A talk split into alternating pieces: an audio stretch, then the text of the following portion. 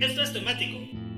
El podcast que les abrirá nuevas fronteras sonoras, derribará tabúes musicales y los llevará por caminos auditivos insospechados.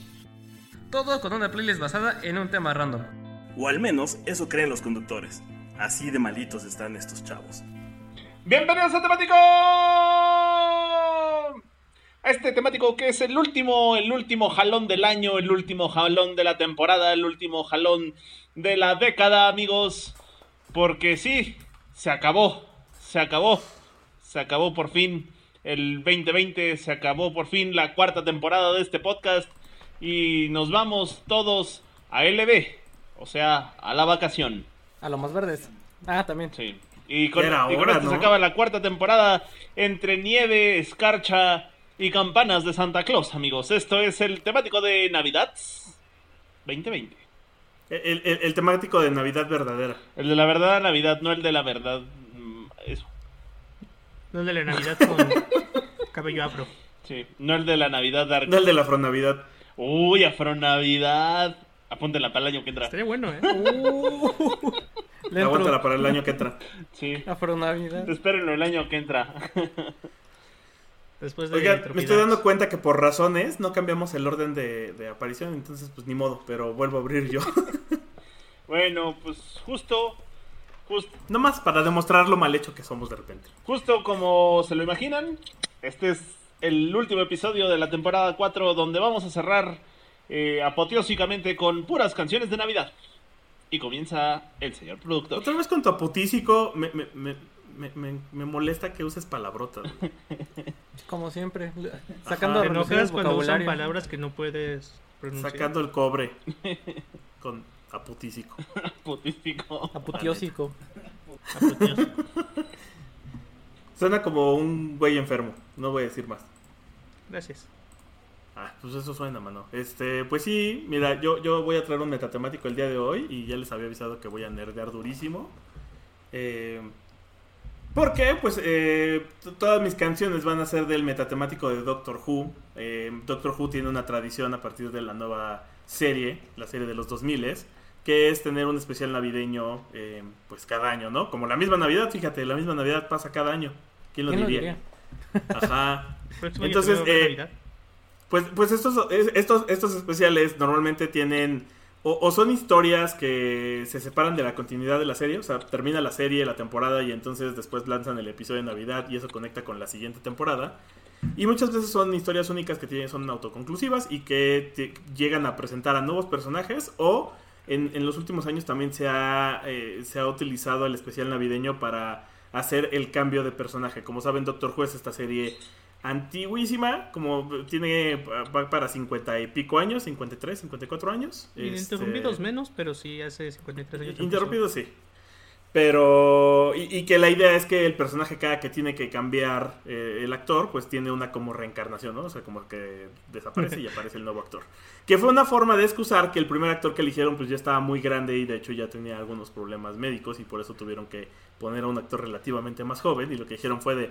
Ah, esta raza este, tiene una regeneración, entonces. Y puede revivir pues 12 así. veces.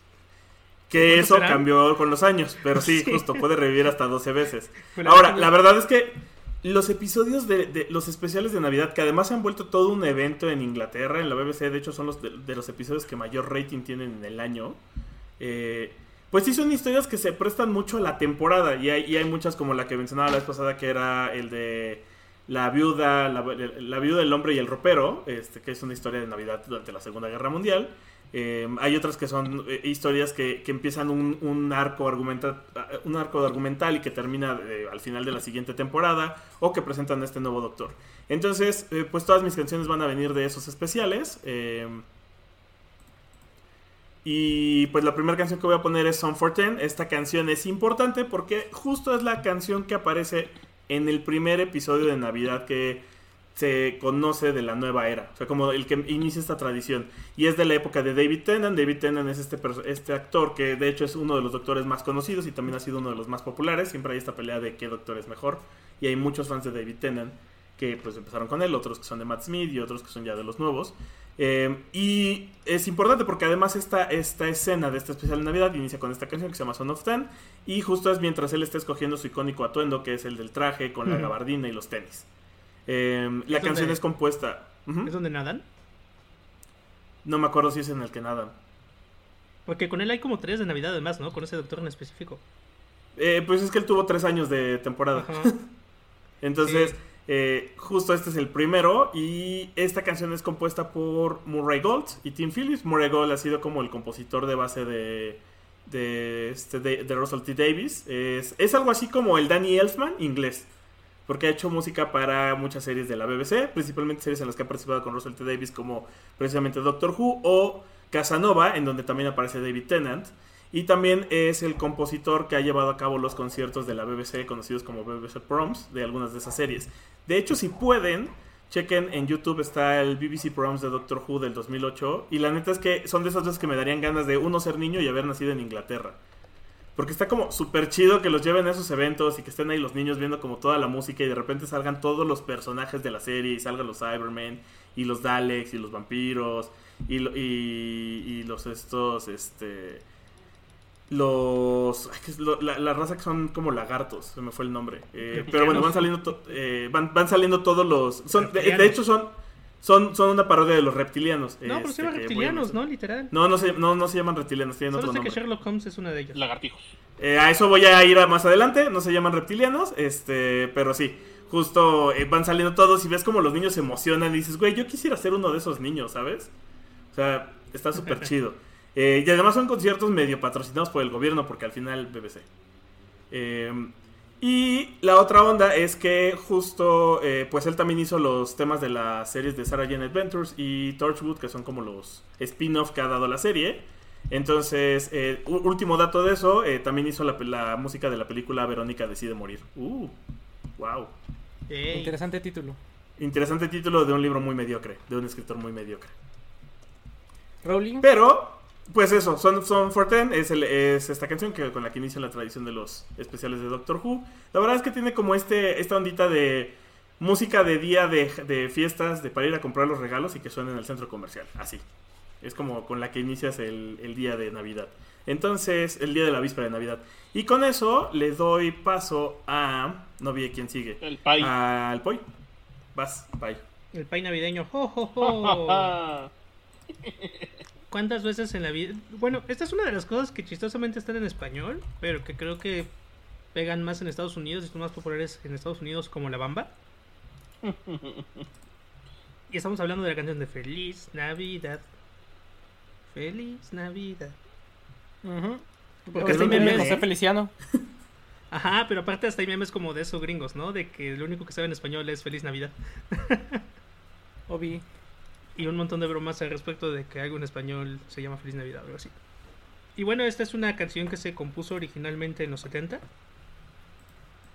Lo hicieron en el sello disquero RCA Victor, que no tiene relación con nuestro señor productor, si no tendríamos dinero y presupuesto. O no sé ¿Tú si dinero, al menos O presupuesto sea, para el programa. yo tal vez tenga dinero, ustedes no sé.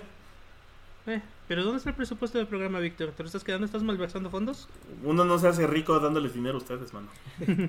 Firmando cheques. ¿De dónde crees que salió el Firmando suéter? cheques. Que por cierto está horrible. Pues sí, ¿eh? Dejen al bueno, de tu suéter. Gracias. esta canción, esta canción navideña, de- como el suéter horrible de Víctor, la sale cada año en el catálogo musical de BMG, de la disquera. Y cada año, en Estados Unidos, es de las canciones más bajadas, más reproducidas. Y siempre ha estado como el, e- e- en el top 25 de canciones navideñas jamás hechas. Y pues esto es todo un disco de José Feliciano que se llama Feliz Navidad. Trae esta canción llamada Feliz Navidad. Trae Jingle Bells, The Christmas Song, We Three Kings. Un montón, un montón de canciones navideñas, hasta uno, una que se llama Las Posadas. Y es gracioso porque es como bien mexa. Insisto en que esto es de lo más Sí. mexa que... C- Canciones ¿Qué que hay? pone tu tío y el Sanborns. Canciones que pone tu tío, el Sanborns, eh, es tan mexicano como los burritos y los nachos. Mm, los burritos. No, nomás hay que decir que. José Feliciano era pues, de Puerto, de Puerto Rico. De Puerto Ah, de Rico. Puerto Rico. Además, ¿no? Entonces, Y ¿Te estás cae? Yo, yo por mucho tiempo pensé que era de Portugal o una onda así. No. Y bueno, pues vamos a poner la canción, pero no la versión original. Vamos a poner una canción cover con Il Niño, que es Oh. esta banda del 98 de metal. Yo pensé que eran de Brasil. gusta la Navidad. No, son de New Jersey, igual que Bon Jovi, los Misfits. Y My Chemical Romance. No sé por qué pensé que eran de. Ah, no, de Kiss es de. Detroit. Los confundes con Angra. Probablemente. ¿Con Sepultura? Sí, no, es- no, no es Sepultura, es ¿cómo se llaman los otros? Es que hay otros que sí son de Brasil. Ahorita se me fue el nombre. Bueno, ¿De quién es? No, sí era Sepultura, ¿no? Sepultura son los de Brasil, pero hay otros, efectivamente. Ajá, Ajá. Angra también es de Brasil. A ver, bandas metaleras brasileñas. Y Angra también es como de los finales de los 90. Y bueno, pues justo el niño es una banda pues de new metal, heavy metal, metal, pues latino gringa. O sea, son de Estados Unidos, son de New Jersey, pero hay mucho personal latino eh, ahí. El nombre es como Il de enfermo en, en, en inglés y pues niño de, de niño. niño de niño en El español. niño enfermo. El niño enfermo. Ajá. Yo pensé que era en honor al fenómeno del niño. Del niño, sí, pero Ajá. no, no, no, no, es como niño enfermo. Que eh, los vi en vivo hace mucho tiempo. Cuando, cuando eres metalerito. Cuando era metalerito. No, vinieron a un festival con Korn y Esparta. Ajá. Y Eh, fuiste a ver pues. Esparta. Fui a ver Esparta, ajá. Y bueno, ya de. Eh, también estuvo los Deftones. Estuvo bueno ese, ese, este, ese festival. ahora que lo veo en Uy, retrospectiva. Sí, eso fue que hace 15 como años, 2005. ¿no? Sí, claro. Sí, fue 2005, fácil. Claro. Fue ¿No en fue el antes de Foro Sol. 2005? Sí, ese, ese, ese, ese festival era de cuando hacían festivales metaleritos sin que na- sin que necesariamente Ajá. fueran el ¿qué? el Abomination y este Domination. y esas cosas. Sí, pues cuando venía, por ejemplo, Korn y Marilyn Manson. Ajá, sí, sí. O sí, con otras seis bandas. El- O sí, con otras seis bandas estaba bueno. Había una, hubo una vez, o sí, Korn y no me acuerdo qué otras bandas más. Sí, claro. Me acuerdo que el, el primeritito de esos fue el de Pantera con Halford y Ay, sí. eh, ¿quién fue? Queenstrike o Y Monster Metallica, ¿no? Queenstrike o Monster Magnet, no me acuerdo quién. Sí, pero esos, esos festivales metaleros sin ser metaleros Ajá. estaban chiditos. Estaban buenos, ¿no? Sí, sí, sí. Que lo que, se- lo que se me hizo raro de ese festival es que lo único que desentonaba era Esparta, porque pues no eran metaleros metaleros, eran más como Screamo, como emo, pero pues aún En así. actitud son metaleros. Hace, Eh, hace- eso hace sí. el ruido, Se los concedo. hace el ruido, ponlos en el cartel ya. Oh, espera, Ajá. espera. ¿Insultan en la audiencia y destrozan el escenario? Sí, en el Sí. cartel. Y bueno, pues este, el niño, que también ha sido escrito como metal latino, new metal alternativo y metalcore, pues sí. Gente de nuestra edad, nosotros no chavorrucos. Tristemente lamento decirles que ya es música de Universal Stereo. Ah, Ajá. y pues está chido, así es que denle una checada al niño a, su, a toda la discografía. Trate que les den ganas de agarrar la patineta o de jugar Tony Hawk de nuevo. Y Oh, mientras no. disfruten Feliz Navidad con ellos, que están en conjunto con, el- con otra banda de la que no encontré casi nada de información, que son los Step Kings. Pero salen como nombrados así. La canción está divertidita, es una versión, pues sí, justo de Feliz Navidad de José Feliciano. Pero- Son los, son los de A.B. Quintanilla, ¿no? Creo que sí. No, en serio sí. ¿Cuáles? Mira, ¿Los eh, que los Cumbia Kings o, o los No, los Super Step Reyes? Kings. ¿Los, ¿Los quiénes? Step Kings. Por eso. No, no, no, no, no son los de. Te estaba cotorreando. Entonces, Vale, pues. Pues escuchen la canción y si creen que son los mismos que los Cumbia Kings, podría ser. pues no, Mira, ya- los Super Reyes. ya nada más para cerrar el- lo del festival, fue en el 2004, fue un 12 de Ajá. diciembre en el Foro Sol. Híjole, la Virgencita les hizo el milagro, ¿eh? ¿Qué oh, Sí. papá? Estuvieron los, los headliners fueron Corny y Deftones, estuvo también Ministry, Uh, El Niño, Esparta y Puya. Son liars. uy, puya. ¿Viste Ministry, Matita? Sí, me aventé los tres. Matita. Eso fue, eso fue un gran punto metalero en tu vida. Sí, lo sé. Y tenía que. Tenía Estabas todo 14 morro. años, apenas 15. Ajá. Lo, lo que puede uno sobrevivir haciéndose bolita, mano. Exacto. Recuerda, Matita, ¿qué pasa si te atacan? Me hago bolita. Ajá. Ya yo ando al slam ahí. Tú pégales a todos. Ajá. Desde entonces lo conocimos como el niño cochinilla. Porque decía bolita. Bueno, este. Vas. Matita. Ah, no, vas muy. No, va Moik.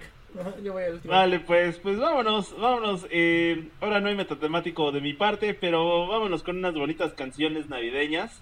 Guácala tu parte, Mike. Guácala. Qué decepción. No, no queremos un metatemático de tu parte, gracias. Está bien tallada, mano. Está bien chula. Voy a volver a meter aquí el sonidito de, de problemas técnicos. Problemas técnicos de Spanish Flea. Bueno, La pulga española. no sé que ya nos estamos viendo de vacaciones. Fíjense, pues, vámonos con canciones bonitas navideñas. Y esta literalmente sí es una canción navideña bonita. Porque de nuevo les voy a recetar el niño del tambor, como la ven. Y este. y, y- ¿Conoce Acapulco? No, bueno, era- no, fíjense, les, les voy a poner una, una rareza. En, en particular, esta es una rareza donde canta David Bowie en, en conjunto con Bing Crosby. Como a David Bowie seguro más o menos lo ubican, les platico un poquito más de Don Bing Crosby. Bing, Más o menos. Lo ponemos cada 15 minutos. Les platico un poquito más de Bing Crosby. Bing Crosby, fíjense que era un, un cantante estadounidense que en su época fue galán, y su época me estoy refiriendo por allá de 1940. Y este era justo este el típico modelo de cantante estadounidense de la época, en donde era el señor eh, Wasp, que le dicen White, eh, anglo-saxon protestant, ya saben, este señor gringo de esa época que tenía una, una voz muy bonita, por cierto, y salía, sal- pues era el típico galán, ¿no? Estaba guapo, cantaba bonito, y salía en muchas películas, además de que eh, las caricaturas de los Looney Tunes de aquel entonces, pues también le hacían mofa, ¿no? Entonces, era como el, el galán de, de aquella época, de los finales de los 40, mediados finales de los 40. Eh, Bing Crosby, Güey, estoy, vi- estoy viendo fotos y siento que me está regañando por no ser una generación dura, güey. O sea, Sí, Ajá, por sí ser es de el- la generación de cartón, de ajá, mazapán. güey. Sí, Bing, Bing Crosby es de estos gringos que fueron a la guerra y estaban orgullosos de haberle pateado el trasero a Hitler. Y Amigo de Hemingway, supongo. eh, pues casi casi, mano. Y, y les digo, era, era el galán, el galán de la época, hasta que poco a poco se fue haciendo viejito. Y el galán que le, que, le quitó, que entró al quite fue nada más y nada menos que Frank Sinatra, ¿no? Pero esa, bueno, esa ya es otra historia. Eh, Bing Crosby tiene un gran, gran mérito y sobre todo en la Navidad, que es lo que les comentaba un poquito en el episodio anterior de Navidad, que Bing Crosby, gracias a sus películas que se exportaban a todo el mundo, fue la persona que puso de moda los villancicos. Así como lo oyen, los villancicos son, son un invento del siglo anterior, de los años 40. Gracias a Bing Crosby se puso de moda Blanca Navidad, El Niño del Tambor, Noche de Paz. eh, no son canciones de viejitas, Los peces en el río. pues casi casi. ¿Me estás diciendo me estás diciendo que es el Luis Miguel original? Sí, casi casi podría serlo, mano. Si no fuera porque no fue Mozart, sí, es el Luis Miguel original. No, sí, es el... eh, pues sí, técnicamente es como el Luis Miguel original. Y eh, fíjense que por ahí, de los ochentas, eh, más bien a finales de los setentas, agarra y conoce a David Bowie y en una extraña, extrañísima colaboración donde muchos críticos dicen que David Bowie, abro comillas, intentaba normalizar su carrera, cierro comillas, y entonces en ese intento de normalizar las cosas hizo un dueto navideño con Bing Crosby, que para esa época pues ya estaba muy, pero muy viejito, y lo hicieron para un especial de Navidad que se llama el especial de Navidad de Bing Crosby y David Bowie, también conocido como el especial de Navidad Peace on Earth. Y como bien se imaginan, pues es uno de estos programas de Navidad en donde están dos artistas. Eh, David Bowie es como el primo rico de Bing Crosby y Bing Crosby es el, el- el- David Bowie es el primo inglés millonario y lo llega a visitar a su casa el primo clase mediero gringo que es Bing Crosby y entonces este pues ya saben todos estos gags de que entran por la chimenea y cenan juntos y todo es uno de estos típicos especiales de Navidad en donde cantan eh, canciones juntos, invitan a otros artistas y demás. De esa época, ese, ese especial se grabó el 27 de noviembre, perdón, el 11 de septiembre del 77, ese fue el día que se grabó, y fue transmitido el 27 de noviembre del 82, previo a las navidades de ese año. Estuvo, todavía estuvo enlatado tres años el, el programa. Sin embargo, curiosamente, eh, como sencillo, este de, de eh, Paz en la Tierra y El Niño del Tambor, como sencillo, nota curiosa, fue uno de los sencillos más vendidos de David Bowie en su carrera. ¿Por qué? No tengo idea, pero fue uno de los sencillos más vendidos de su carrera en el 77.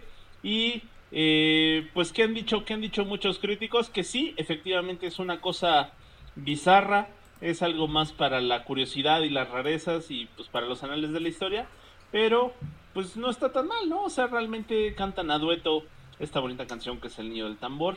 Y justo por eso se las dejo aquí porque es una rareza que seguramente si no fuera aquí probablemente no la escucharían en ninguna otra parte.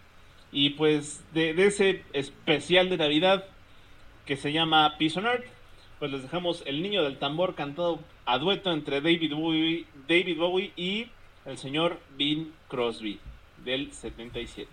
Y con Mike eso nos vamos con Mata.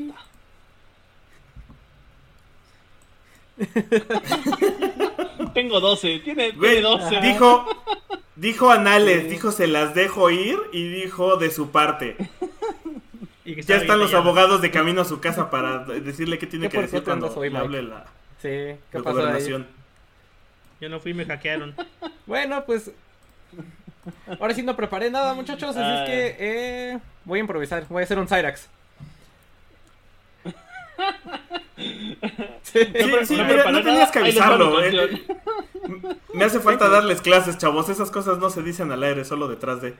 Ten cuidado, es- requiere Eh. habilidad, matita y preparación, no es para cualquiera. Mira, cosas que no tiene el otro, entonces tampoco.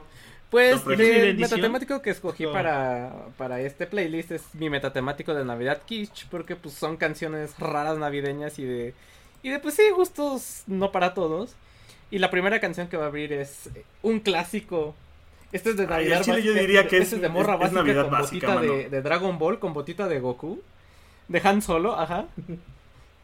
Vestida de Han, De Han Solo, Solo. que es Con botita de Han Solo. Vestida de, de Han de la Solo. Mariah Carey. Que bueno, si Cyrax ya mencionaba que Feliz Navidad de José Feliciano era un top en esta eh, en estas épocas, pues All I, Want, All I Want for Christmas is You de Mariah Carey, eh, pues le dice quítate que ahí te voy, Sí. ¿no? Porque es la, según yo debe ser la primera canción, al menos en países anglosajones. Eh, pues es aquí como, ajá, aquí como los villancicos de Luis Miguel, así allá Mariah Carey con All I Want for Christmas is You. No, Tengo ahí un tema. Eh, yo creo que All I Want for Christmas is You es como la rola básica Sí, de morra de, de Instagram del año pasado. Porque, porque este año es It's Beginning to Look Like Christmas. Cada año se rotan. Pues más bien cada año depende de quién empiece a ponerlas de moda. Este, pero sí, All I Want for Christmas fue. Sí ha sido en los últimos años. Como Justo era lo que te iba a decir, es el señora señora de la, Navidad. Yo señora, creo que es lo señora que, de de, la lo que sigue man. comiendo Mariah Carey. Y vaya que le, vaya que está comiendo bien Mariah Carey, eh, del, de esta canción. Sí. Y, y Michael Bublé, güey. Michael, Michael Bublé lo, de- lo descongelan para Navidad, mano. Sí. Pues sí. Pero Yo me acuerdo que la conocí en su momento porque andaba con Luis Miguel a todo esto. Pues, Ajá. sí.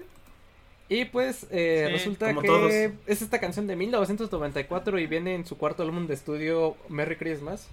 Que si ven la portada del disco es la Mariah Carey ahí ensayando pompa.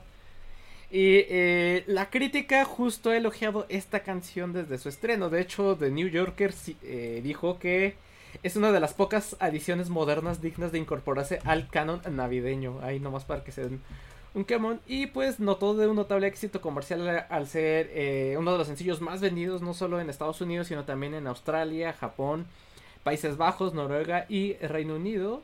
Además de eh, aparecer en las canciones más exitosas en otros países. Y es uno de los 20 sencillos digitales más exitosos del siglo XX. O sea, ya no le tocó mucho porque pues, los sencillos digitales ya fueron de la última parte de, de los noventas. Pero pues aún así, llevarse eh, la venta de discos Pero- de sencillos más exitosos del siglo XX, pues también de ahí tiene su mérito.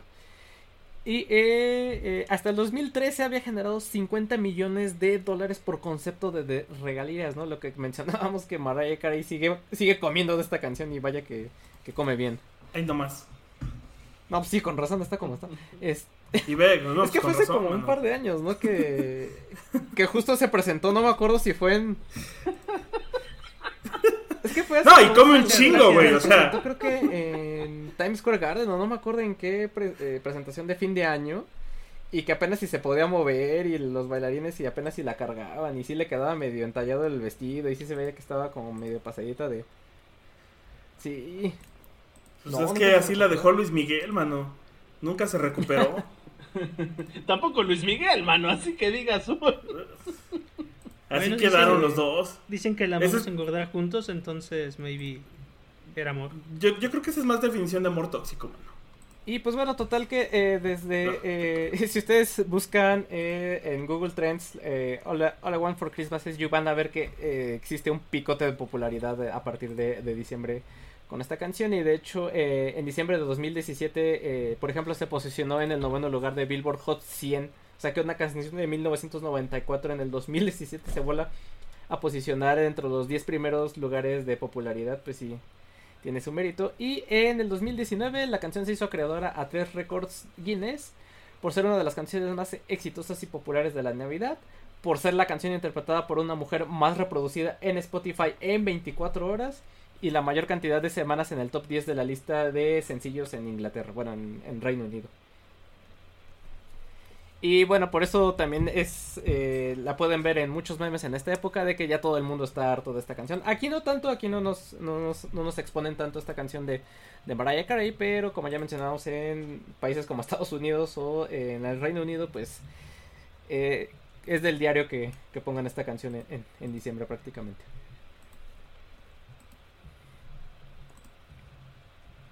Y al igual que ellos, Exacto. nosotros ya la tuvimos que poner como álbum pues sí, es navideño. un- no podía Es una canción, A como dijo el New York Times, es Bueno. un villancico moderno, ¿no?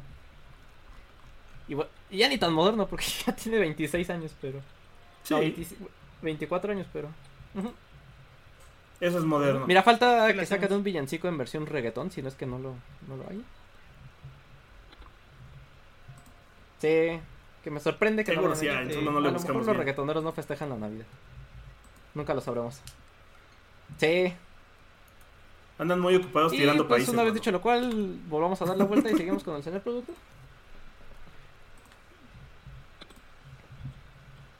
Bueno, pues mira, reiniciando el reloj. eh, vamos con mi siguiente canción. Que.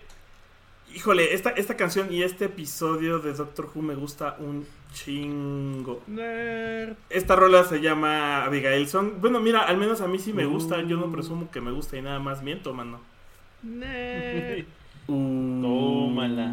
Uy. Este. ¿Qué- ¿Por qué quemas así a Matita? Este, este episodio en especial. Ah, bueno, antes de eso, nada más estaba checando los especiales y efectivamente David Tennant salió en cuatro especiales de Navidad. Pero Matt Smith salió en seis y el nuevo Doctor en- también en cuatro. Ay, pero Matt Smith puede salir en los que quiera. Ah, ahorita pasaremos a, eso en el último segmento. Pero bueno, Song for Ten, perdón, no, Song for Ten fue el anterior. Eh, Abigail Song, esa canción, eh, es del especial, es uno de los especiales de Matt Smith. eh, cuento de Navidad, A Christmas Carol, que es una reinterpretación del cuento de Navidad de Charles Dickens. Que Ajá. de hecho también hay una especie, hay una- un episodio donde aparece Charles Dickens, aunque no es tan Sí. épico como el de Van Gogh. No. Eh, en este episodio, eh, el tema es que el doctor tiene que convencer a una especie de Scrooge que acá se llama Kazran de que deje eh, aterrizar en su planeta a la nave de sus amigos porque si no se van a estrella- estrellar y con ellos van a morir miles de personas. Pero entonces, para hacerlo, tiene que re- reescribir la historia de este personaje. Y entonces, en lugar de que lo visiten tres fantasmas del presente, futuro y pasado, pues el doctor lo empieza a visitar en distintas épocas de su vida para enseñarle un poco de compasión y de amor. Ah, ya que este era un ser que no había conocido nada de eso. Simplemente era un usurero que venía de un padre usurero que lo trataba mal y que lo creó a su imagen y semejanza. Eh, y, y que de hecho como obtenían dinero ellos era teniendo a gente como garantía. O sea, la gente llegaba y le pedía dinero y entonces ellos se quedaban con un familiar al cual congelaban y esa era la garantía de que les iban a pagar. Eh, en este planeta, por alguna razón, en el aire hay peces. Los peces vuelan y Ah, entonces cuando hay tormenta, pues aparecen estos peces. Y la neta es que es una historia súper chida, porque justo vas viendo cómo van, va cambiando y le va enseñando esta compasión y este amor al personaje y al niño hasta que lo cambia completamente. Y el, y el, y el componente importante que tiene que ver tanto con la canción como con la historia es... Hay una chica de nombre Abigail que eh, interpreta una canción, la cual se vuelve muy importante al final de la historia. Y esta, eh, este personaje está interpretado por una cantante y actriz llamada, llamada Catherine Jenkins, que es una mezzosoprano que pertenece al coro real de la academia. Academia ¿De qué Inglesa de, la? BBC. Eh, que- Ajá. De hecho, de hecho, de hecho la morra ganó dos Brits cuando los Brits todavía importaban, mano. O sea, en la parte de clásicos es la única mujer que ha ganado dos Brits consecutivos. Eh, justo el especial de Doctor Who fue su debut como actriz. Y la neta es que esta pieza, que es una pieza de ópera, la que canta esta canción, eh, transmite, transmite un poco este sentimiento navideño. Está como, eh, como un carol, como este justo villancico. Pero al mismo tiempo también esta nostalgia porque el momento que vive de la vuelven a revivir y encuentra a su a, este personaje ya envejecido, pero que ha cambiado tanto, y entonces es melancólica, es muy lindo toda la escena, y bueno, nada más como dato curioso, el personaje de Kazran, el Scrooge de este episodio, lo interpreta Michael Gambon, que también es conocido por ser Albus Dumbledore en Harry Potter, en la saga de Harry Potter. Y la verdad es que le quedan más los papeles de neurótico, psicópata y malo que los papeles de viejito bonachón, porque como Dumbledore siempre tuvo como esa onda de que no, no empataba tanto como con el personaje del libro. Eh, y este ya es uno de los episodios escrito por Steven, Moff, Steven Moffat, que, que, a mi parecer es uno de los mejores showrunners que hay en la televisión del en la televisión contemporánea. O sea, él es el showrunner de Doctor Who, que además le dio sentido a 50 años de historia en un par de temporadas. Como que cerró lo que había pasado desde, la, desde el primer Doctor hace 50 y tantos años hasta el actual. Y mm. también es el showrunner de Sherlock, esta serie conocidísima de también la BBC con, uh -huh. eh, con Camembert como el queso. Benedict Cucumber. Cucumber. Camembert.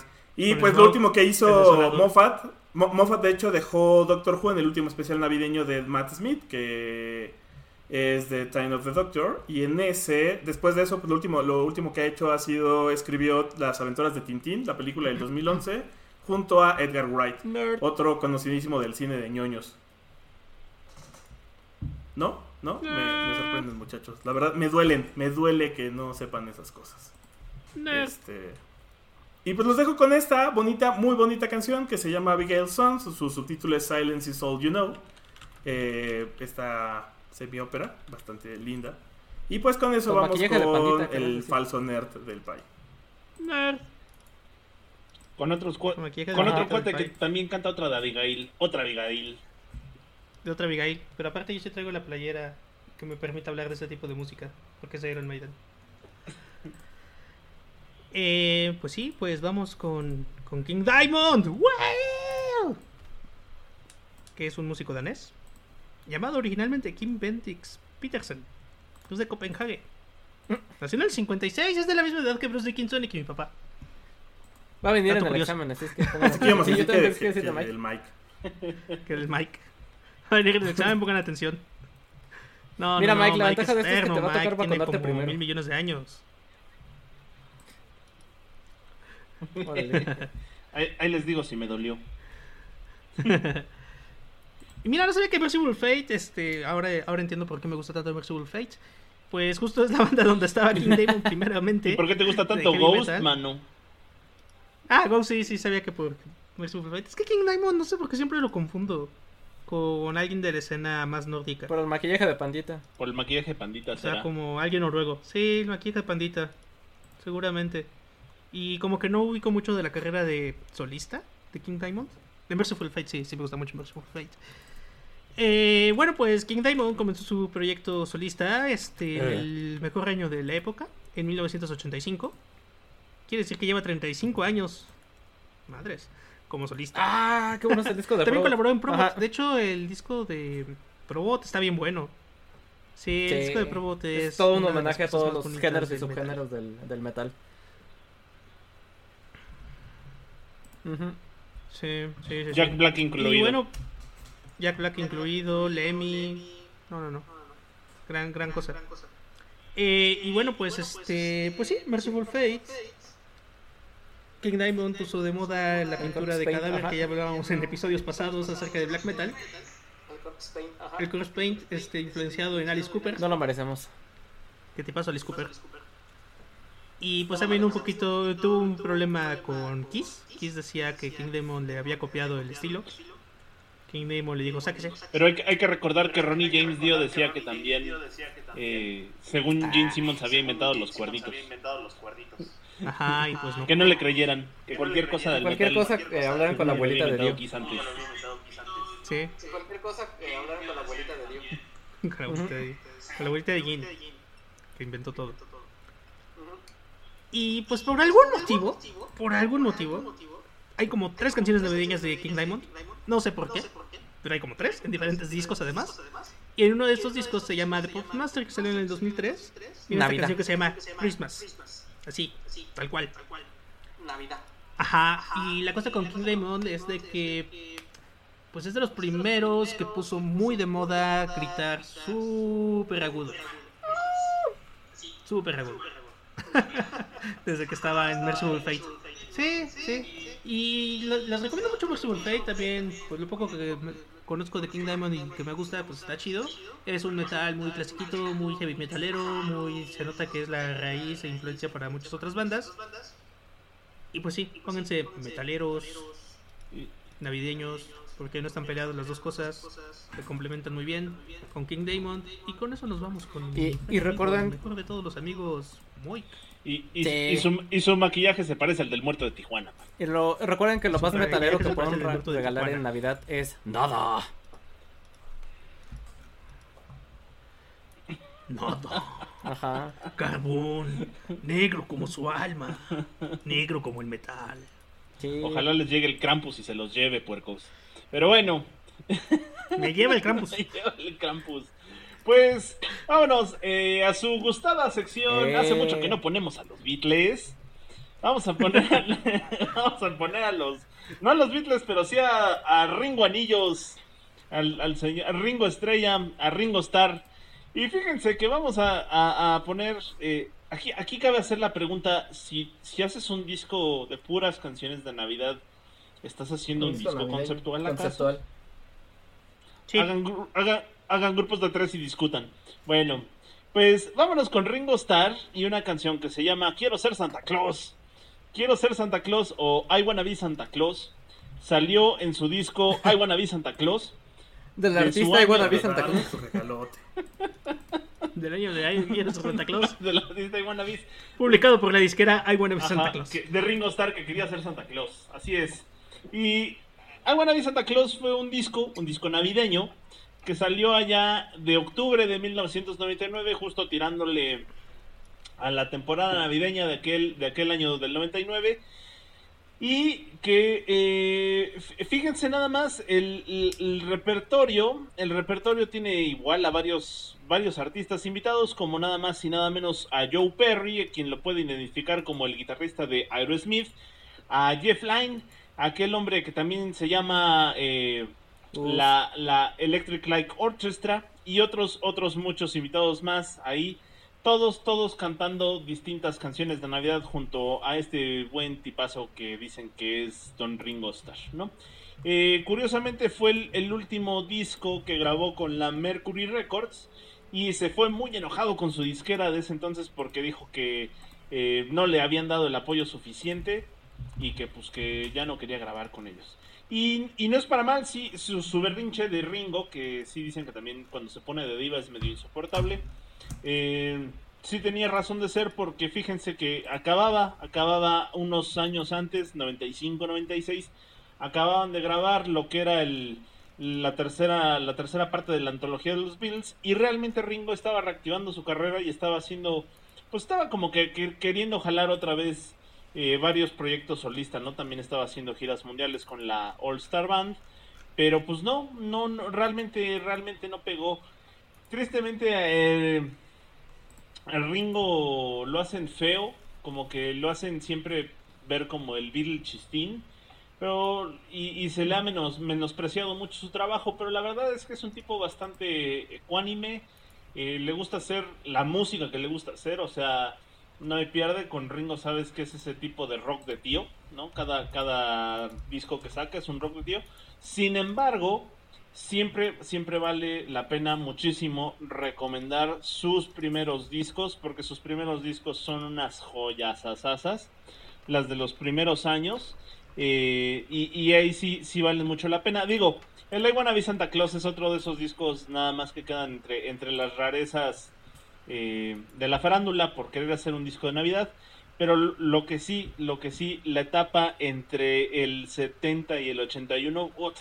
qué buenos discos, qué buenos discos son esos, ¿no? Entonces, sí, échense, échense los primeros discos del, del Ringo, sobre todo porque siempre, siempre estuvo rodeado de muy buenos amigos, la ha sabido hacer. Y bueno, en la etapa de los 70 todas las canciones que no se grabaron con los Beatles terminaron grabándolas con Ringo. Entonces sí, sí se disfruta mucho. sí. Y pues nada, Aparte es el Cruise de March. sí, Ajá. además es el Cross de March y le responde, ¿no?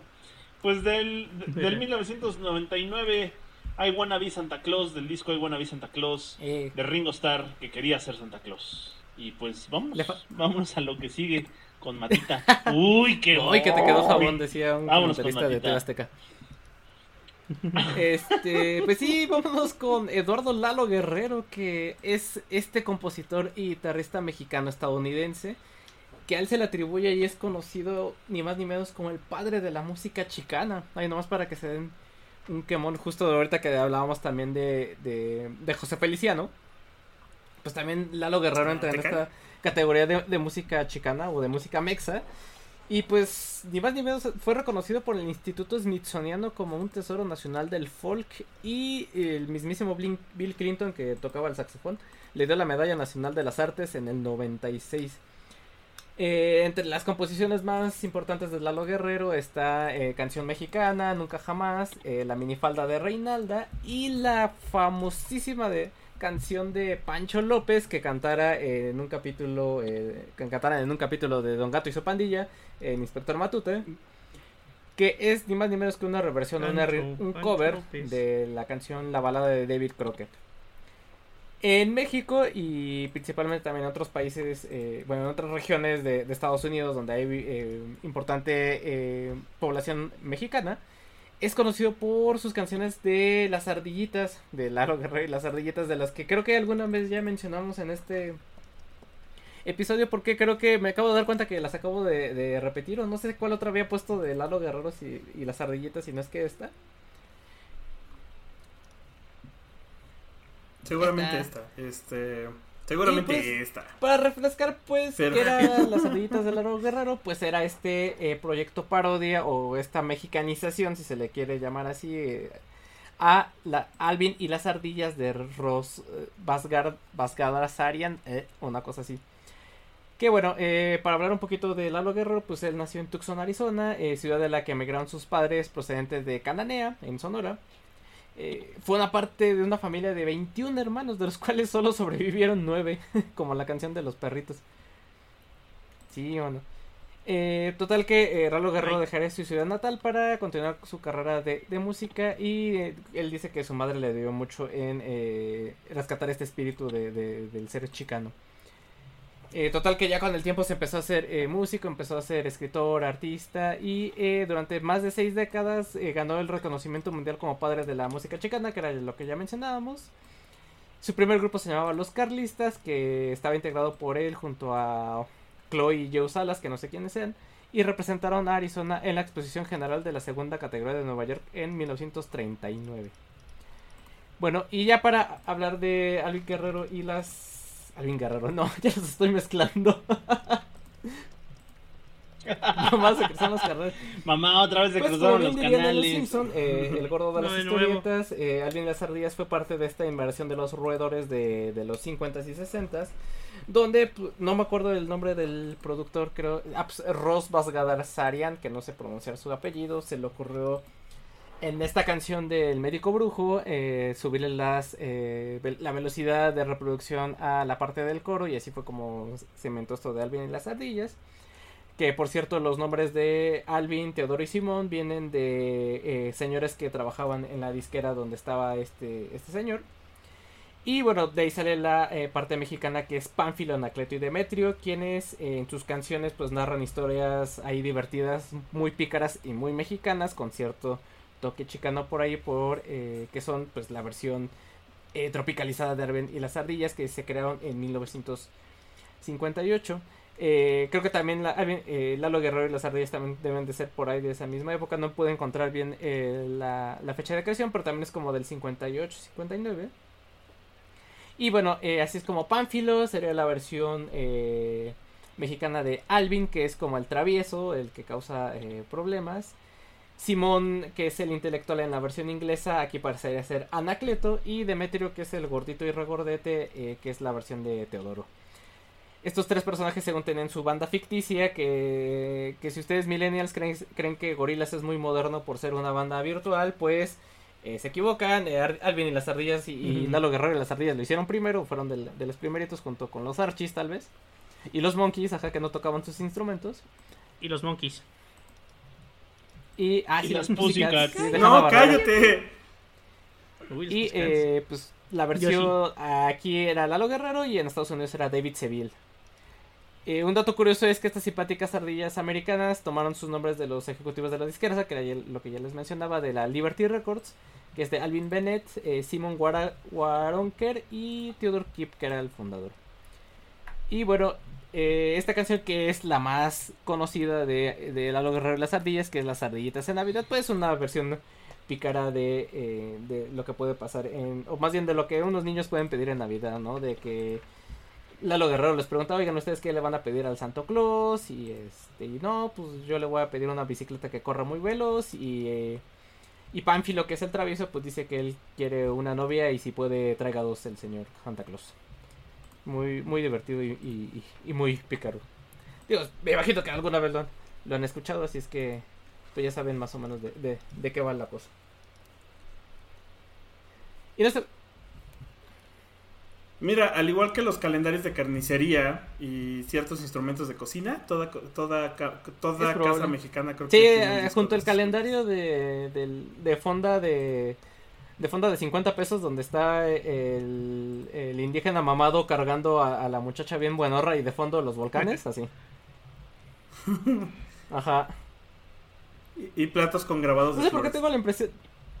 No sé por qué tengo la impresión de que Mike debe tener una Y la historia. bolsa de con- las carnitas. ¿Ya ves? Sí, cómo no, pues Mira. fue de mis primeros LPs.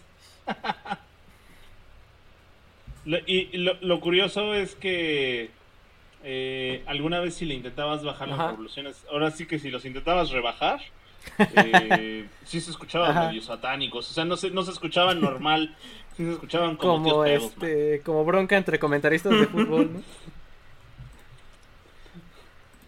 Sí, como... Y una vez dicho lo cual, así. pues vámonos otra vez con Víctor.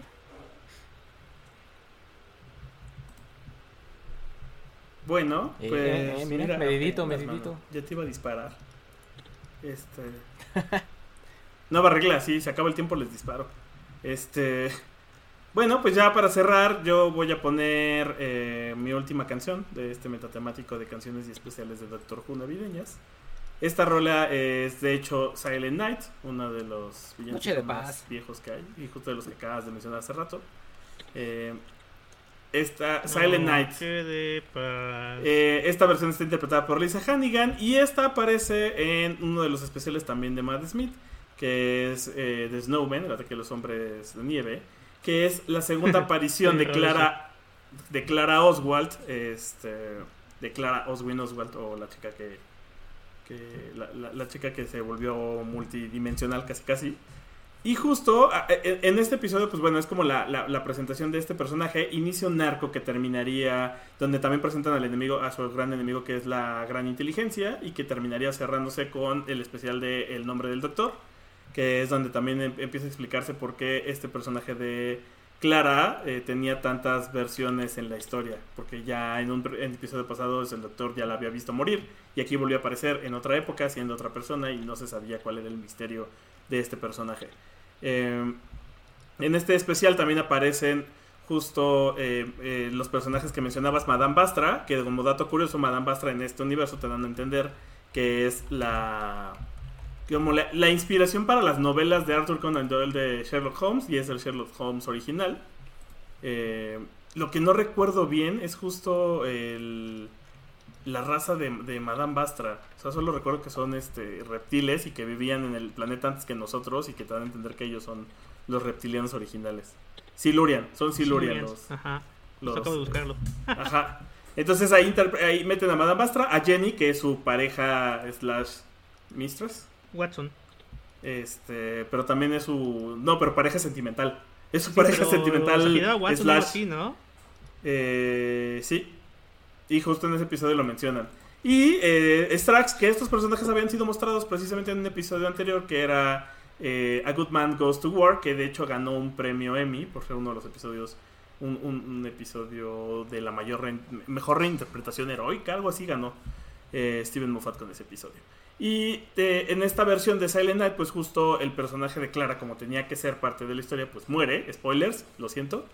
Eh, y mientras están como en este tema de velar a la, a la persona porque saben que está a punto de valer gorro, pues empieza a sonar Silent Night en esta versión como más melancólica, más triste, como muy apegada a... Sí, es Navidad, mano, pero pues, se nos acaba de, de chispar, colgó los tenis. Ahí, le fue con, ahí fue con San Pedro.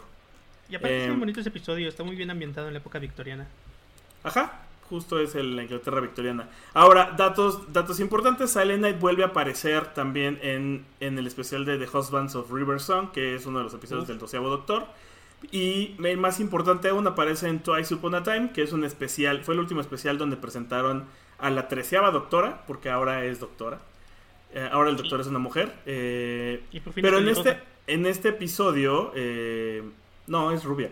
En este episodio aparece el, primer doctor y el doceavo doctor y se conocen.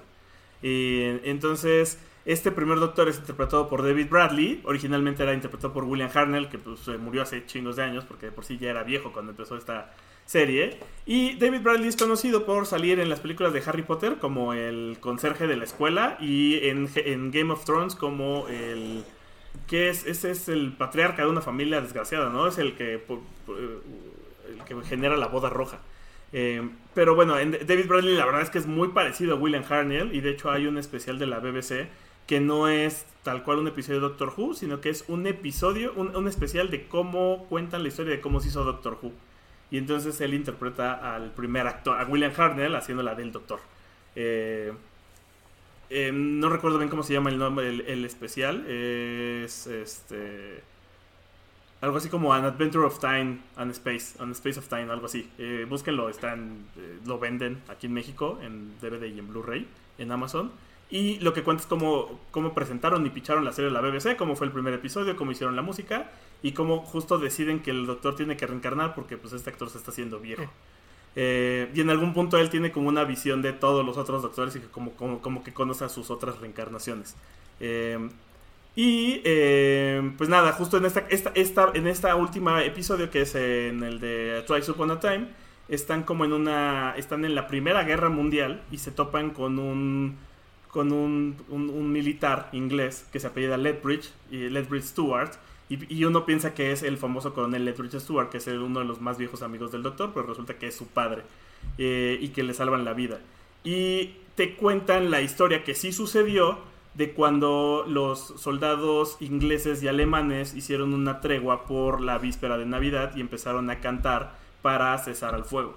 Entonces están este coronel junto a un soldado True alemán y de repente, de hecho eso es un true story y ese momento es bastante bastante emotivo porque todos los soldados de repente empiezan a cantar y es como de, güey, la neta no te quiero matar, solo no entiendo tu idioma y me dijeron que tenía que hacerlo. Este, y, Y y- una reta de fútbol. y, y inicia la, tre- la, la- la histórica tregua de, de Navidad durante la Primera Guerra Mundial. Entonces, un poco de, en eso se basa ese episodio y justo empieza con esta canción, empiezan a cantar Silent Night, que pues es un villancico bastante viejo. Y pues justo con esa rola le doy cierre a mi episodio y dejo de nerdear. Y le damos paso a Pai para que vuelva a poner metal. Este, Y metal chillón. Gracias, amigo. sientan, sientan que no están perdiendo su alma, por favor. Gracias, amigo. Con...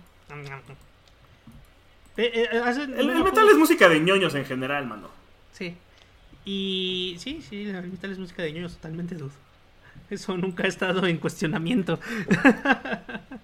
Eh, pues nada, no me acuerdo qué entrevista vi de qué doctor, bueno, del actor. Y justo decía que lo que le gustaba de interpretar a Doctor Who es que sabía que había como un tiempo. O sea que no iba a quedarse encasillado en la serie todo el tiempo. Que por eso había tomado el papel. Que No sé bueno, si- pues puedo estar dos, tres años. Nada No, más, pues sí, les sí. miento, Tenant. Me- Mención rápida, este, uno, el canal este de los trailers, de, no sé si lo han visto en internet, que hacen como trailers de series o de películas. Eh, hay uno de Doctor Who que lo dividen en la serie antigua y la serie actual, y en la serie actual hacen esta broma de, eh, cuando dicen el cast, es todos los actores que han salido en, en Harry Potter, todos los actores que han salido en Game of Thrones, y todos los actores ingleses que han salido en Harry Potter y Game of Thrones. Sí. Este, y la otra es que cuando eres un doctor estás destinado a después hacer una película donde seas un villano, porque todos los doctores Oh, han sí. salido como villanos. Pues, eh, el, el décimo salió como el villano en Star Trek. El, el David Tennant salió como villano Ajá. en Harry Potter. Y Matt Ajá. Smith salió como villano en Terminator. Pues es Khan en Star Trek, ¿no? Ah, Eh, sí, es Khan. No, no es Khan, es el otro. Es, es el, el de Ah, la. es el Romulano, ¿no? El Romulano, ajá. Sí, se me se llama, pero sí, sí, es Romulano. Bueno, tiene que ver con Khan también. Pero sí, sí, sí. Sí, qué cool. Y este, y sí, justo en la serie esta de Marvel sale Tennant. Te- Ah, también en la serie de Marvel sale Tennant. Hace poco había visto en una película, pero no me acuerdo en cuál. Ah, también el, el otro sale en, en Thor. Es el elfo oscuro. Tienes razón. Sí, sí, sí. Es muy divertido pero vas. ver Doctor Who. Doctor Who cuando le hablaba una demográfica más femenil. Eh, pues nada, vamos a poner... Esto te- dice Wikipedia que es un Christmas Carol. Y no quiero contradecir a Mike porque dice que se escribió en 1857. ¿Es que dejémoslo en una canción navideña? Bueno, sí es una diferencia, ¿no? Porque estas canciones navideñas pues eran eclesiásticas, no eran de puerta en puerta, no eran como lo conocemos ahora, ¿no? Y pues esta canción originalmente se llama We Three Kings, Nosotros los Tres Reyes, o lo bueno, el título original, Los Tres Reyes de Oriente, habla de los Reyes Magos. Hay un montonal de covers con un montonal de artistas. ¿Es así, Mike? Pero está bien chido que los Reyes Magos te lleguen con. Halford. No de spoilers. Ajá. Y bueno, pues están los tres Reyes Magos. Está esta canción que se escribió en, el, en 1857 por John Henry Hopkins en Pensilvania. Porque pues tiene que ser así de cristiano y gringo para que funcione la situación. Y pues nada, sí, justo habla de esos tres Reyes Magos. Y la versión que vamos a poner es de un disco de la banda Halford, que tiene al vocalista Robert Halford, también conocido por Judas Priest. De su disco número 3, se llama Halford 3, Canciones de Invierno. y vienen varias canciones navideñas. Así es que justo podríamos sacar de aquí un ratote de canciones navideñas metaleras para el Navidad, para el Navidad, para el que sea. Y pues nada, el álbum salió en el 2009, tiene 11 años que salió. Ya hemos hablado mucho de Robert Halford, es bien divertido. Hace poco trataron de molestar, estaban hablando de él de manera medio despectiva y homofóbica en un show con ¿Con quién era? Con, con un guitarrista famoso. El güey se enojó, se salió y luego entró Halford a agarrar el troleo y la broma y devolvérsela al host de radio. Y fue un momento bastante interesante. Y pues nada, pues Robert Halford, como ya hemos hecho, yo estaría bien divertido pasar una Navidad con él. Seguro no habría nada, todo sería muy amable y terminaría temprano. Y habría té. Y una buena conversación amable. Porque Robert Halford es un buen tipo. Sí, literal. Sí, es todo un caballero. Es muy cool. Y también sale en pues Brutal ya. Legend. Salen Judas Sale en Priest. Brutal Legend, sale en Judas Priest. Sí. Ya está grande Halford. Tiene, tiene 69 años. Es población de riesgo, qué miedo, Pues sí, mano. qué miedo, qué miedo. Pues bueno, Pero bueno, con eso nos vamos con el con mi gran amigo, el Barba de Santa Claus, muy Pues sí, amigos. Vámonos, este. También ya con una de las últimas canciones de este bonito podcast. Y vámonos con los Ramones. Con los Ramones de Apodaca. Uh, no, vámonos con, con los Ramones. Este, fíjense, eh, ya hemos hablado aquí, ya hemos hablado del Brain Drain, gran disco. Hablamos en él justo hace poco, en Halloween, porque en el Brain Drain también viene esta bonita canción que es Pet Cemetery. Pero vámonos ahora con otra que se llama eh, Feliz Navidad, no quiero pelear. y- o lo que es Merry Christmas, I don't wanna fight tonight. Y, curiosamente eh, es, es una canción navideña, sí, o el contexto es navideño. Y que básicamente nos, nos quiere hablar o nos quiere comunicar esta situación pues de una familia que está teniendo broncas y a la que le está yendo muy mal y se está desmoronando una historia de una familia disfuncional como la que muchos de ellos vivieron en sus juventudes y que sin embargo saben que es Navidad y quieren llevársela chido pues justo pues, nada más porque es Navidad La, la historia de esta canción, aunque en la canción nos habla de, de esta familia disfuncional, viene como anillo al dedo porque el Brain, el, el, el Brain Drain se grabaría allá en diciembre de 1988 y eh, los Ramones estaban peleando entre todos eh, por varios problemas, ¿no? Decía eh, Didi Ramone, Didi Ramón ya, ya estaba de salida porque iba a iniciar su carrera como rapero y todos los demás tenían algún tipo de bronca, ¿no? Algunos tenían problemas de dinero, otros tenían problemas eh, con sus novias o sus esposas en, determinado momento y otros tenían problemas mentales y andaban empastillados. Entonces la cuestión es que como todos tenían broncas personales, pues eso afectaba directamente en, en la banda y pues eh, se, se notaban también un pique entre todos ellos. Sin embargo, eh, estaba, estaba la, la producción ya en camino y salió y terminó terminó grabándose el Brain, Brain Drain, el, el álbum número 11 de, de la banda. Eh, no hay mucho que profundizar, realmente es una de las canciones más sentidas que, que vienen, que tienen los Ramones y que vienen en este álbum. Y eh, justo en este transcurso, eh, el, el- la maqueta, la maqueta de la canción todavía la grabaría Didi en el bajo, pero ya no la terminaría grabando en el máster. En el máster ya estaría en el quite CJ Ramón, que, que fuera su, su reemplazo de Didi después de su salida. Eh, no hay mucho que hablar, simplemente es una, es una canción de Navidad para todos aquellos que traen broncas encima y que pues salen a flote en, en Navidad, que debería ser uno de esos, según ciertas personas, debería ser uno de esos días felices, llenos de amor y en paz y shalala, shalala, pero no todo el mundo puede quitarse sus broncas de encima. Y si ustedes son de esas personas en Navidad, desde aquí les mandamos un fuerte abrazo y les dedicamos esta canción de los Ramones que dice, no quiero pelear porque es Navidad. Y pues ya. No, jefecito, no me pegues. Vámonos con Matute.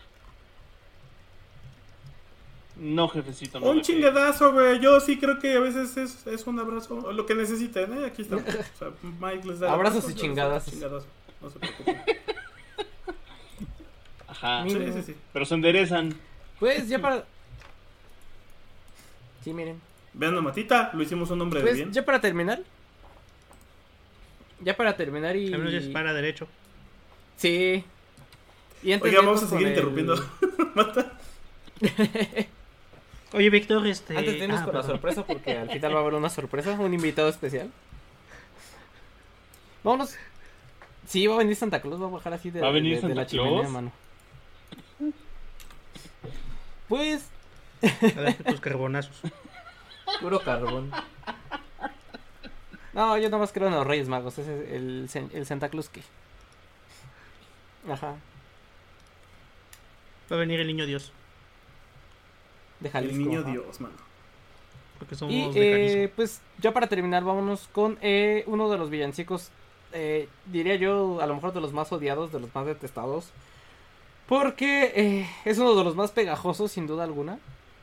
Y estoy hablando del burrito de Belén, o mejor conocido como el burrito sabanero, que es este... Es este villancico, yo no sabía que era venezolano. Uh, Y que data de la década de los 70 Y ahorita les voy a hablar un poquito más de, de la historia de este villancico que se ha, conver- Este, este- que se ha convertido en casi seguro que sí ya habíamos hablado de y, también. Pues vamos a hablar de otra vez porque ya Pues se hablamos de otra vez. De hace muchas temporadas que no hablábamos de, de Navidad. Porque el. No sé. Ah, no. No sé por qué no hicimos el de Navidad del año pasado, pero bueno.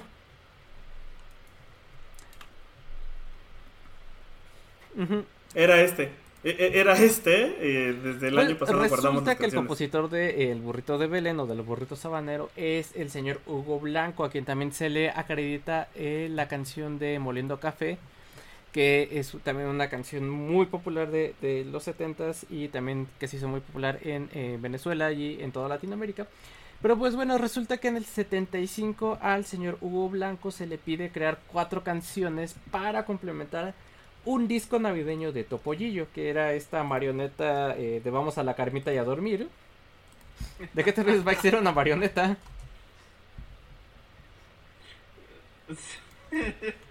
sí, Tu pollillo. tu pollillo, sí. Perdón, Mike. Tiene cinco años. Ajá, era muy gracioso. cómo nos No, está dale, dale, dale, que- no Yo sé que te pone muy nostálgico de Topollillo porque te acuerdas cuando estabas morrillo. ya entró un sentimiento sí. al Moy. Bueno, pues resulta que al Dale, señor dale, Blanco dale. se le piden componer eh, cuatro canciones para este disco navideño de Topollillo. Y él, como ya tenía esta canción del burrito sabanero, pues decide meterla en el disco. Fue una de estas canciones que metieron en el disco navideño de eh, Topollillo. Pero la verdad es que quedó opacada por las demás canciones que, otras canciones que aparecen en el, en el disco. Y, eh, o creo, no sé si, no, las, la información que chequé, no sé cuál sea la, la verídica. Una dice que él mandó las canciones, pero ya no las incluyeron en el disco. Otras dicen que sí las metieron, pero pues nadie peló el, la canción del burrito sabanero. Total que eh, después eh, Hugo Blanco le encargan hacer unas otro disco, pero ahora con canciones con, eh, con el coro del- de los niños de Venezuela. Y es así que decide incluir el burrito sabanero, pero ahora interpretado por el coro de niños de Venezuela. Y es así como eh, sale el burrito sabanero, interpretada por el niño Ricardo Cuenqui o Cuenci, que a esa edad- en ese entonces tenía 8 años. Y que leyendo un poquito la historia y que no tampoco me dio tiempo de investigar, pero resulta que este señor Ricardo Cuenci, eh, que es el, el que canta originalmente el burrito sabanero, terminó en la cárcel. No me pregunten por qué. Y la verdad es que no quisiera saber por qué a lo mejor. En qué malos pasos andaba, pero bueno. Es así como en el 76 sale el burrito sabanero y pues bueno, tuvo tan, mucho éxito en, primero en Puerto Rico, después en Venezuela y después se extendió a toda Latinoamérica y especialmente en México. Hugo Blanco fallecería eh, la madrugada del 14 de junio de 2015 a la edad de 74 años, víctima de hipoglucemia eh, debido a que padecía eh, diabetes. La diabetes carnal y bueno lo que les comentaba, ¿no? Que La Ricardo el, origin- el niño que en su momento cantó el burto sabanero, eh, aunque su timbre quedó inmortalizado en, en esta canción y en este disco, eh, pues al pobre niño ya no lo pudieron llevar de gira nacional que se hizo después de, de- de este disco y eh, dicen que tiene hoy 47 años en la información que, que obtuve y que tuvo un breve paso por la cárcel, pero no menciona por qué. Y ya no sé. Yo creo que sí, o veto a saber si es de drogas. corrupción de menores o alguna cosa así. Pero bueno, ya jamás se, se volvió a saber de, de este niño prodigio que eh, nos, nos aturde a todos el oído con su interpretación del, bonito sa- del burrito sabanero y tuki tuki tuki y tuki tuki tu- tuquita. Y sí, pues no es, no es posada si no ponen el burrito sabanero y no hay piñata. Eso es una, una regla. Sí, exacto. Es como algo básico de la es vida. aquí, sí, Chale, mano. y es aquí donde Me Mike nos, cuesta- cu- nos cuenta su historia sobre Topollillo y el burrito sabanero. Ajá. Mike, haz lo Bueno. tuyo. Mi- mis amigos de la infancia, este, estábamos en la misma celda, carnal. Y este, se lo llevaron por mula. Pero bueno. No, pues, Les dije. pues, pues nada, ya cerramos este bonito episodio. Este Con un bonito extra. episodio navideño. No sin antes hacer, no sin antes hacer mención de que cuatro Ay. años y no hemos superado la muerte de George Michael. Y que por eso les vamos a recetar una vez más. Y lo pueden checar ustedes en el playlist que pueden checar en Spotify. Las Christmas Un regalazo. con Wham. Sí, ya es tradición. No es episodio Sí. de Navidad si no ponemos las Christmas. Y No le Y- No tocaba le y- tocaba, carnal. Ajá. sí, sí, sí.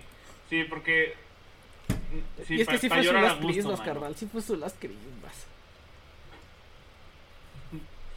Sí, sí, no, no, no lo podemos superar. Y pues ya es una tradición en temático que quizás no les deseemos lo mejor, pero sí les ponemos las Christmas con Wham. Y con esto, Aunque sea. con esto nos vamos, con esto nos vamos. eh, menciones honoríficas, despedidas, saludos. Nos vemos el siguiente año. amigos. Nos vemos el siguiente año. Este, sí, de hecho, este, pues, pues eso ya es el último del año. Nos vamos tres semanas, digamos, de vacaciones.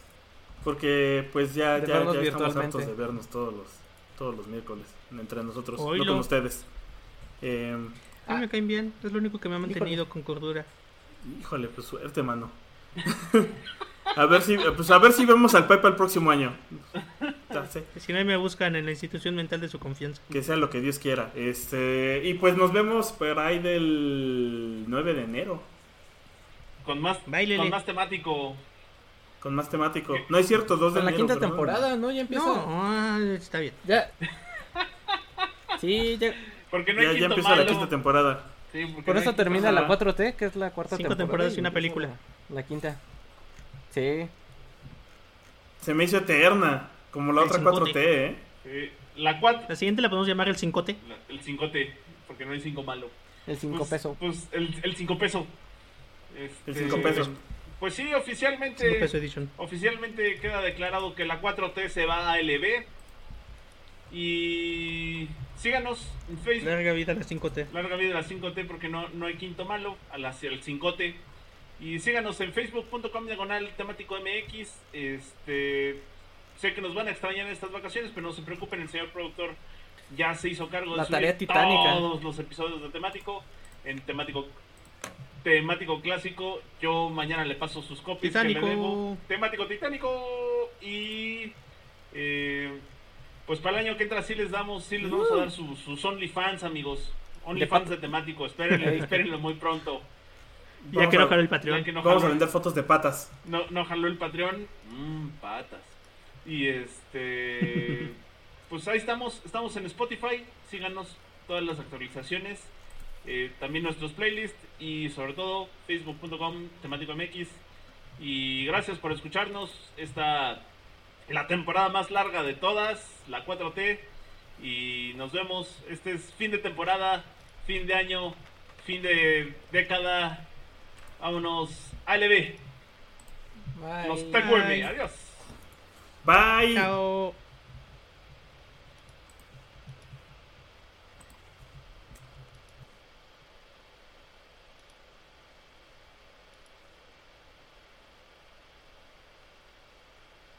Judy was boring. Hello. Then Judy discovered ChumbaCasino.com. It's my little escape. Now Judy's the life of the party. Oh, baby, Mama's bringing home the bacon. Whoa, take it easy, Judy. The Chumba life is for everybody. So go to ChumbaCasino.com and play over 100 casino style games. Join today and play for free for your chance to redeem some serious prizes.